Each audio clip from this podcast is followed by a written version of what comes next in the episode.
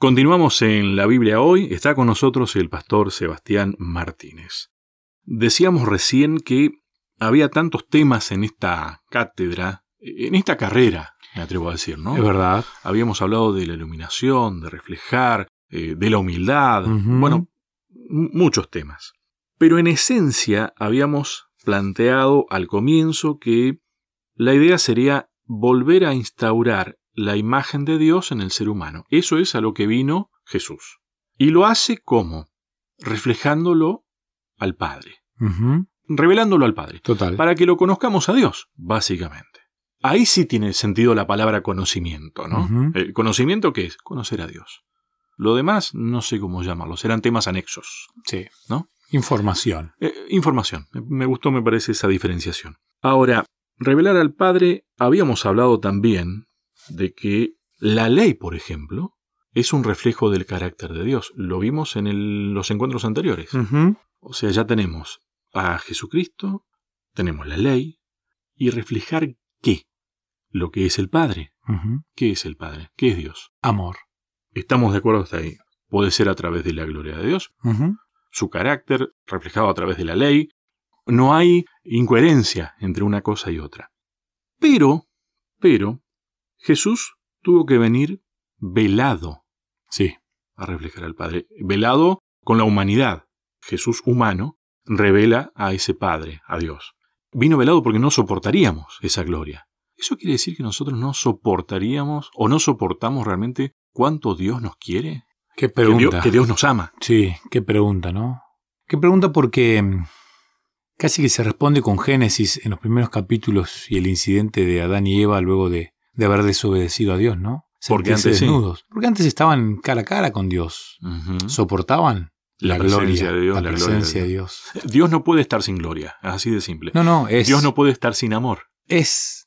Entonces, es terrible, ¿no? Es terrible porque el pecado, el separarnos de Dios, nos hizo esto. A ver, el pecado hizo que yo no entienda, soporte, no, no pueda sentirme amado. Es loco decirlo de esa manera, pero Eh, es terrible. el pecado muchas veces nos hace eso. No podemos sentir el amor de Dios estando ahí, pero el pecado es el que no te deja. Y ahí es donde entra el buen maestro, claro. porque el buen maestro, ¿Cómo enseñarle a alguien que no puede aprender? exactamente, es el buen maestro, Cristo, el que de alguna manera nos viene a, a reconciliar con Dios Padre. ¿no? Él, él viene a, a enmendar esta situación completamente rota. La viene a enmendar a través de su sacrificio y a través de todo un ejemplo. Claro, pero enmendar, pero no con un parche. No, no, no, no, no, no. La vino a re- restablecer. Restaurar Sí, totalmente. completamente. Bueno, yo, te he contado que a mí me encanta mirar Sí. videos de restauradores, me parece algo fascinante, Sí. de, de- de aquellos restauradores que limpian básicamente cuadros, me encanta. Lo- los químicos que usan y, y toda la manera. Hay programas que restauran muebles antiguos, objetos, y realmente es fascinante. Jesús vino a hacerlos nuevos. Y eso es interesante, ¿no? Porque el gran maestro vino a precisamente esto, a restaurar esa relación, a reconciliar esa relación para que nosotros tengamos la chance por la eternidad de compartir esa gloria de Dios, de estar frente a la presencia de Dios, sin pecado, y ahí sí soportando ese inmenso amor que Dios tiene. Que hoy hasta decimos que conocemos el amor, pero yo creo que es difícil realmente conocer el amor sincero. Y uno mira al mundo y se da cuenta que no hay amor en el mundo. O sea, lo que está faltando es Dios en el mundo. Totalmente. Y no porque Él no quiera estar. No, y, y falta porque creo, y lo digo con mucho sentido de mea culpa, nos falta reflejar el amor de Dios. Nos falta parecernos a ese gran maestro. Nos creemos grandísimos maestros y no somos más que alumnos que no se han graduado en esta universidad. No reflejamos muchas veces a Dios por esto mismo, porque nos falta la humildad, la humillación, porque el ego nos supera, nos gana, nos tapa, nos ahoga, nos inunda y, y llega un momento en que dejamos de pensar en Dios y usamos la palabra de Dios, predicamos la palabra de Dios, pero simplemente, y lo dijo muy bien el apóstol Pablo, predicar a Cristo y a Cristo crucificado. Nosotros nos olvidamos de esto. El apóstol Pablo dice, no vivo yo, más vive Cristo en mí. Y a mí me encanta cuando dice el apóstol Pablo, sean imitadores de mí, como yo de Jesucristo. O sea, hay que tener mucha valentía para decir, imítenme. Hay que tener identidad. Totalmente.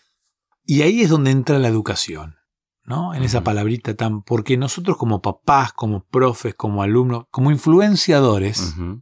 Siempre tenemos la chance de aquellos a los que causamos influencia, reflejarle el amor de Dios. Ahora, en cuestión de aprendizaje, Vamos a poner un ejemplo. A ver. Muchas veces, y a, la gente le gusta esto, ¿no? Algún día va a tener que hacer una gira para hacer esto en diferentes lugares. A ver. ¿A vos te gusta el pay de limón? Me encanta. El que ¿No? haces vos me gusta. Bueno, toma, acá tenés la receta. No, pero la haces vos, Lucho. Yo no. No, no, no, vos tenés que aprender. Si estamos en cuestión de educación, de aprendizaje, el que tiene que aprender a hacer el pay de limón Ujú. sos vos. No vale pasarle la receta a tu señora. Sos vos el que tiene que aprender. Para que puedas decir yo sé hacer pay de limón, tenés que aprenderlo vos. Claro. Está bien. Ahora, yo te di la receta. ¿Ya tenés un pay de limón? ¿Ya No, sabés hacerlo? No, no. Tengo la- el papelito. Bueno, mira, tomá, te doy el pay de limón. Uy, qué rico. Ya sabés hacer pay de limón ahora. No, tampoco. ¿Cómo vas a aprender a hacer pay de limón entonces? Haciéndolo. ¿Querés venir a casa Oh, me mientras yo lo hago Me encantaría. y te voy indicando? Uf. Y, y está bien, podés poner 20 excusas, ¿eh? Decir, no, pero acá la que cocina es mi señora, no, pero no, yo no soy bueno en esto. ¿Pero querés aprender a hacer pay de limón o no? Y lo notable va a ser que después el pay de limón que vos hagas es tuyo, ni siquiera es mío. Porque yo la receta la aprendí de alguien también. Y ese es el reflejo de ese pay de limón que a vos te gustó. Pero aprendiste. Ese es el método que me parece que utiliza Jesús, que termina siendo el discipulado. Eso es el discipulado. Es aprender mientras vas haciendo inclusive. Nosotros muchas veces regalamos pay de limón. Y otras, cuando no nos alcanza el dinero, regalamos la receta. Y arréglatelas. Pero lo que está necesitando la humanidad es que le dediquemos tiempo para hacer juntos el pay de limón. Yo creo que esa es la gran diferencia que tiene este maestro con todos los maestros. Él pasó tiempo, y pasó tiempo con, con 12, para que ellos se vieran impactados en su mente con las enseñanzas. Y fíjate vos que él está terminando. Él un jueves a la tardecita lo junta y le dice, muchachos, hoy quiero cenar con ustedes. Ujú.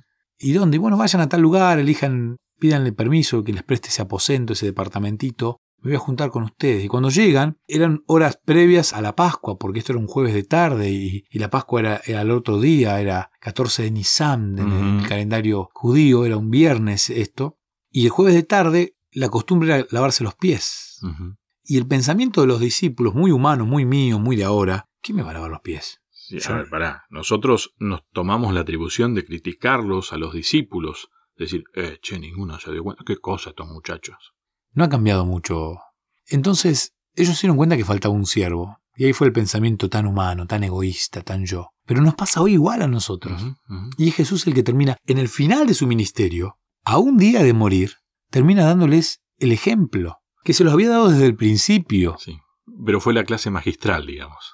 Fue tremendo, ¿no? Yo cuando veo eso y, y un montón de historias de Jesús, qué maestro. Porque muchas veces él ni siquiera hablaba. O sea, él comunicaba, bueno, arrodillándose y escribiendo en el polvo, con gestos, con miradas. Qué influencia, el influencer, el gran maestro. Y todo esto lo dejó plasmado en la Biblia, inspirando a estos escritores bíblicos, para que yo tenga la posibilidad de, hacer lo mismo.